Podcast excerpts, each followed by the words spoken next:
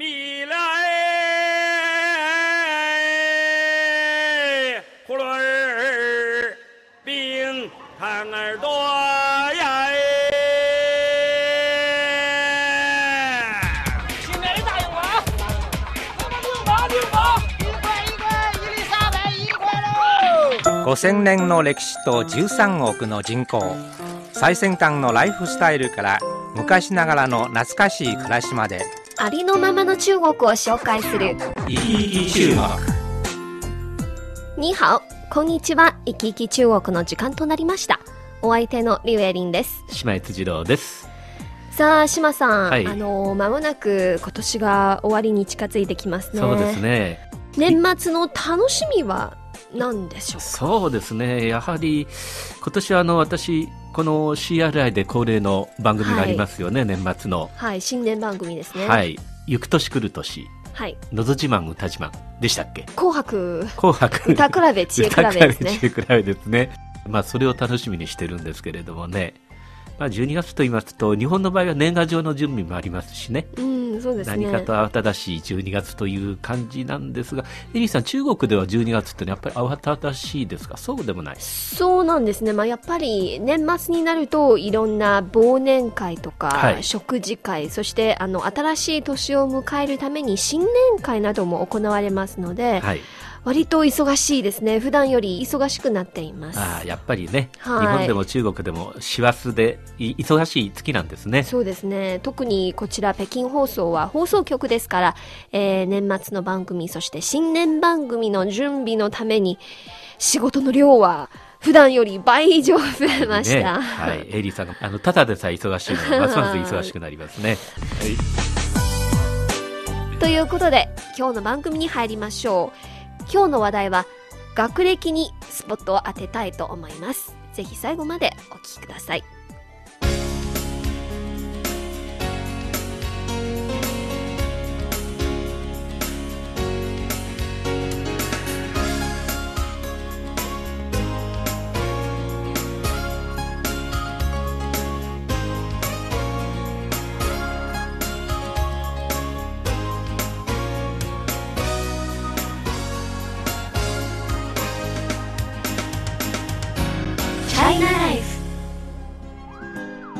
さんはい。日本では学歴が重要視されていますか？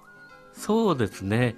えー、まあ、あの、採用試験でも、最近は学歴よりもその人の個性ですとか、うん。やる気、可能性を重視することも多くはなっているんですけれども、はい、とは言っても、学歴はやはり大き大きな要素でね、はい、えーただ、そのウエイトというのは公務員、それから大手企業、あるいはその硬い職仕事か、あるいは硬い職種か柔らかい職種かなどで、最近は大きな開きが見られる。ようになってきましたね。そうなんですか、そうすると、まあ、職場ではね、えー学歴と実力どっちの方が重要ですか？ええそうですね。まあ最後はやっぱり実力だと思いますそうけれどね。なんですね、うんあの新人を採用する場合その人があんまり知らない場合は、はい多分先に学歴を見るんですけど、でもだんだんだんだん職場であのお互いに知り合ってからやっぱり実力が何より大事ですよねそうですよね。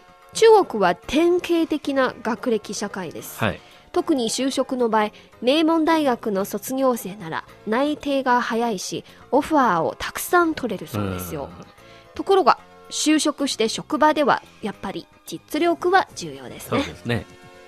実は最近ある日本人の学歴詐称事件は中国で大きな話題となりました。加藤義和という日本の若手作家です島さんはこの名前を聞いたことがありますか？聞いたことありますよ。う。ん。あの先日日本に帰った際に一冊彼の本買いました。今日持ってきたんですけれどもね。持ってきましたよね。はい。えー中国でブログ開設後3ヶ月で500万アクセスを突破、中国で最も有名な日本人がついに日本で書籍デビューして これにつられて私は買ったんですけれどもね、えー。チャイナライフ今日は加藤義和氏の学歴詐称事件にスポットを当てて学歴詐称の思惑という話題に迫りたいと思います。ぜひ最後までお聞きください。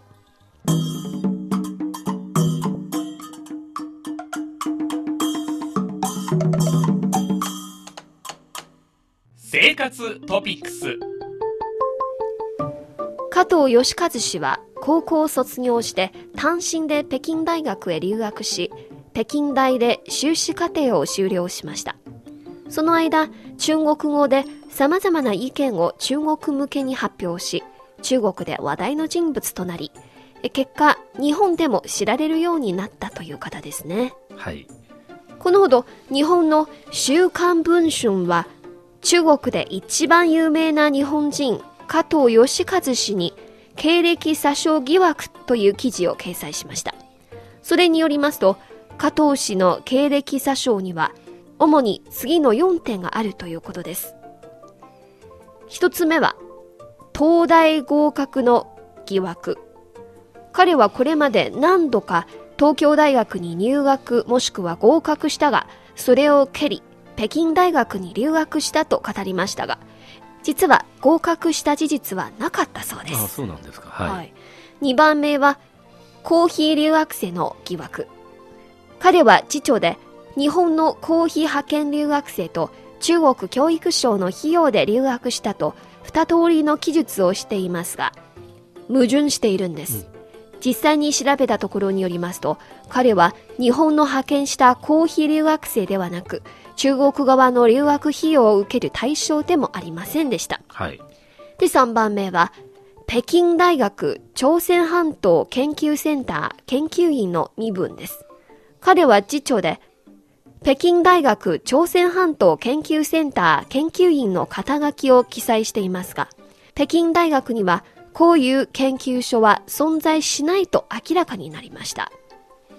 で、最後の一つは、慶応大学 SFC 研究所上席研究員の身分です。はい彼は次長で、慶応大学 SFC 研究所上席研究員との肩書きが記載されていますが、上席研究員ではなくて、訪問研究員でしかないことが分かりました。うーん随分たくさん疑惑がありますねうんそうですうね。んまあ、週刊誌ではこうしたさまざまな学歴に対する疑惑を報じているわけですね。はいうん実はあの最近日本ではあの iPS 細胞の研究の審議をめぐりましてねはい。森内久志という人がマスコミを賑わしたんですけれども、うんまあ、その中でもハーバード大学の学歴詐称などが取り上げられました、まあ、政治家や学者芸術家企業人に至るまでたびたび経歴詐称の問題が週刊誌を賑わせているというのが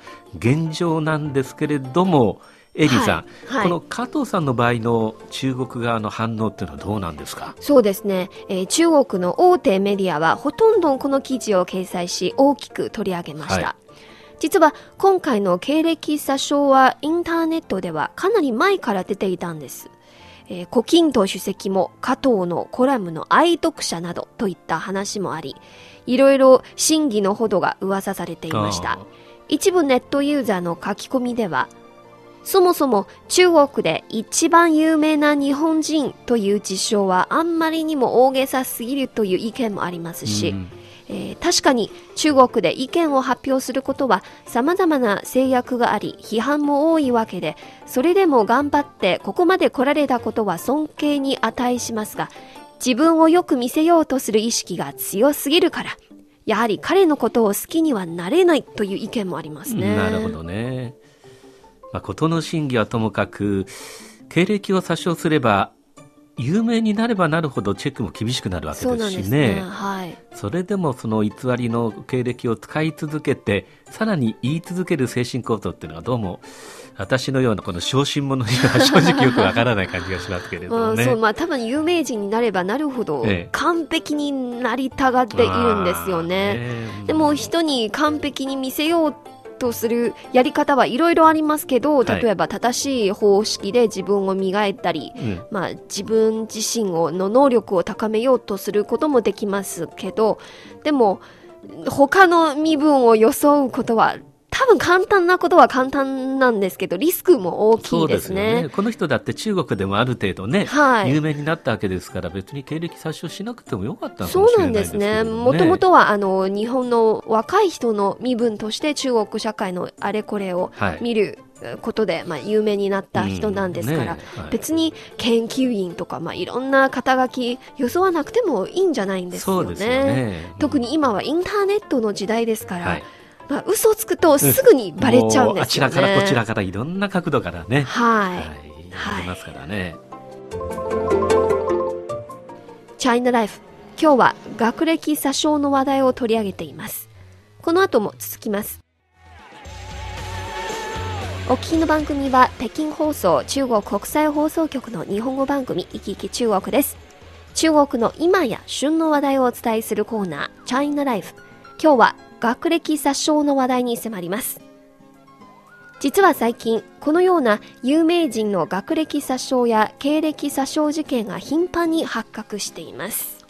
えーこれは韓国のことなんです。はい。今年の10月、韓国大統領選の立候補者であるアン・チョルス氏の論文の2番煎じと学歴教育記載の疑惑が発覚し、えー韓国国内では大きな話題となりました。はいそして与党のセヌリ党が最高委員会でアン・チョルスの大統領選候補に対する検証を行ったということなんですよう。んあのまさに選挙の最中に経歴詐称問題が発覚するっていうのは、まあ、よくあるケースですよね。はい。はい、あのー敵陣営もどこかにほころびがないかと、まあ、うの目高の目で探すわけですからね そうですね。韓国だけでなくて日本でも選挙のたびにそういった問題が噴出して、まあ、中には当選後辞任に追い込まれたというケースよくありますよ。そうですね、まあ、今この事件は韓国だけではなくて東アジア地区でも大きな話題となって、まあ、はい非常に注目されていますよね。どこの国でも学歴詐称は許せないものですよね。まあそうですよね。はい。はい。これはもう一つは、まあ、日本の小泉純一郎前首相のことなんですけど、はい。えー小泉純一郎前首相も学歴詐称の疑いがあると報道されています、えー日本政府のオフィシャルサイトでは小泉氏は1967年に慶応大学を卒業しロンドンで留学したという記録がありますし、えー小泉氏が2001年の7月にイギリスを訪問した際当時のブレア首相にイギリスは僕の第二のふるさとです。イギリスで2年間留学したことがありますからといった記録もあります。はい。しかし、日本の週刊誌が2004年2月に掲載した記事によりますと、小泉氏は短期留学生の身分でロンドンで9ヶ月間のみ勉強しました。彼自身が言った2年間の留学ではなかったし、えロンドン大学でいかなる学位も取れなかったということなんですよう。んなんか読んだ記憶ありますけれどもね、まあ、この問題は留学したのは事実だけれども具体的内容に詐称があったというケースですね。はい。はいまあ、経歴に少しでも箔をつけたいという気持ちが特にあの無名の時代にはね 強いんだと思いますけれども、ね有名になってまで事実と異なる発言をこう続けるとやっぱり問題ですよね。はい、まあ、有名人になればなるほど自分の言論に多くの注目が集まっていますね。はいまあ政治家であるからこそ原稿を慎んで行わなければなりませんね。またもう一つは中国の事件です。えー中国で一番有名な学歴詐称事件。中国でとっても有名な企業家、出稼ぎ皇帝と言われる大手 IT 企業の CEO、トウシュン氏は、ずっと自分はアメリカ西大西洋大学の博士と自称していました。しかし、2010年7月、アメリカ西大西洋大学は中国語のいわゆる、えー、野鸡大学、つまり夜景大学、まあ、金銭で学位を与える大学、ええディプロマミルだと発覚しました。いろんな証拠を前に、トウシュン氏もやむを得ず、2012年の6月に北京大学での講演で自分の学歴捏造を認め謝罪したんです。まあ、こういうのも発覚したらさっさと謝る方が勝ちみたいな感じもありますけれども でもこの人企業人ですから学歴を詐称しなくても十分実力のあった人なんでしょそうなんですね。まあ、起業家としての能力や管理の腕、実力はすでに業界や人々に認められたんですが、えでもやっぱり学歴詐称に乗り出したんえですよ。うん見栄を張るとか、メンツを重んじすぎるでしょううね。んなるほどねまあ、あの今までいいっぱい学歴詐称の問題見てきましたけどエリーさんってあの、えーちょっと憎めない経歴詐称のケースというのもあるみたいでね、私ははい。ちょっと調べてみたんですけれども、日本のケースですけれどもね、はい。えー声優の永井一郎さんという人は正社員になるのが嫌で京都大学卒業の学歴を隠し高卒と称して広告会社の電通にアルバイト勤務していたんですが後にバレて正社員として採用されました。えー、なんで？それも変わった変わったあれですねですね。ですねはい。作家の野坂昭之さんは実際は早稲田大学普通文学科卒業なのにはい。仲間がみんな中退なのに卒業では格好がつかないという理由で普通文学科中退と詐称していたということです。ということでねはい。まあこういったその自分を実際よりも低く見せる詐称というのは心情的には分かりやすい気がするんですけれどもうんそうですね。これまで今まで見てきたような経歴詐称の背景はエリさんどういうもんなんでしょうかね。そうですね。まあ一体そういう背景にはどんな理由があるのでしょうか。えーなぜこれらの有名人は学歴詐称に乗り出したのでしょうか。この後引き続き迫りましょう。中国の今や旬の話題をお伝えするコーナー、チャイナライフ。今日は学歴詐称の話題に迫っております。では、なぜこれら多くの人、特に有名人は学歴や経歴詐称に乗り出したのでしょうか？島さんはこれをどう見ていますか？そうですねあの私の好きな言葉がですねはい。あんたかてアホやろわてかてアホやという言葉で はい。つまりお互い大したことがない人間みんな同じという、まあ、精神なんですけれどもね、はい経歴詐称する人はあんたはアホやろわては違うでと言いたい人なのかなという気もするんですけれどもね。まあ、本当にこれらの人が、私は最初に思っているのは多分はい見栄を張るためですよね。うん自分を人の前では完璧に見せようとする、えー思いがあんまりにも強かったんですよね。メンツを重視するんです。うんはい、で、もう一つはやっぱり自信不足ではないでしょうかなるほ。どね経歴にねそうですね。はい。自分の弱みを隠そうとして、あわざとなんか違った身分を作ったりしているんじゃないでしょうか。はいでもう一つは利益を得るためですよね。先ほど言ったあのトウシュン氏有名な CEO なんですけど、はい。多分最初に、まあ、外国アメリカのどこどこの有名大学の博士でなければ、うん。まあ、最初に中国の、えー企業界に乗り出すことが難しいかもしれないんですけど、うん。そういう海外留学の身分があるからこそ、なんか、最初の就職がうんいろいろ便利になるのではないでしょうかと思いますよね。うん。はい。で、もう一つ聞きたいのが、はい。島さんにとって学歴と誠実、どっちの方が、まあ、職場では重要なんですか？あそれはやっぱり誠実でしょうね、はい。ええ。学歴はあんまり意識したことないですね、ええ。そうですね。あの、まあ、本当にビジネスはいろいろお互いに黙ったり、はい 騙されたりする部分があるんですけど、えでも人間としては誠実は重要なんえですよね。エイリーさんの場合はどうですか、まあ、子供の時にはいつも親から言われました。まあ、嘘つきはダメ。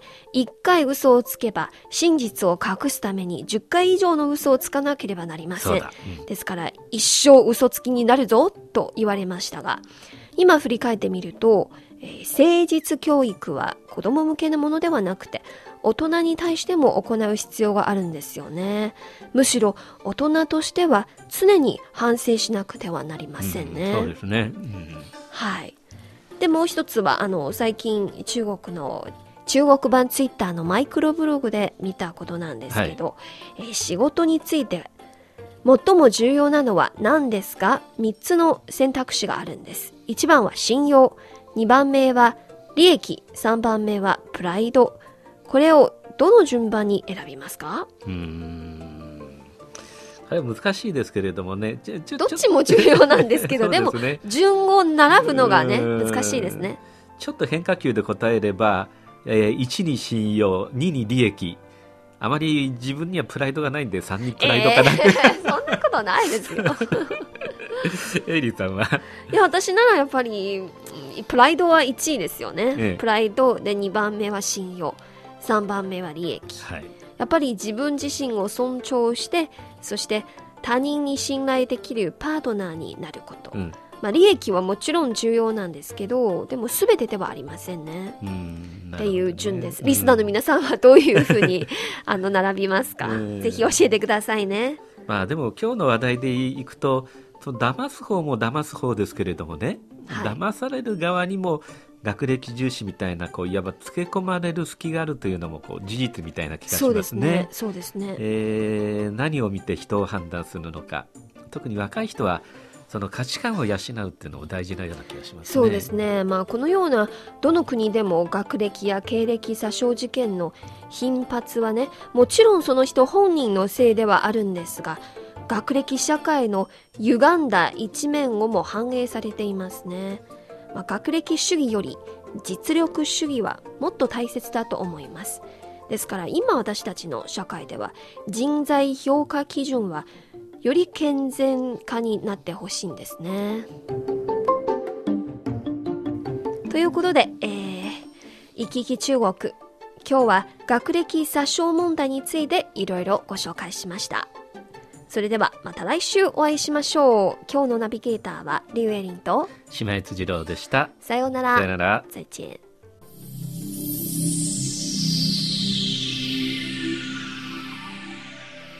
生き生き中国そろそろ終わりの時間に近づいてきました。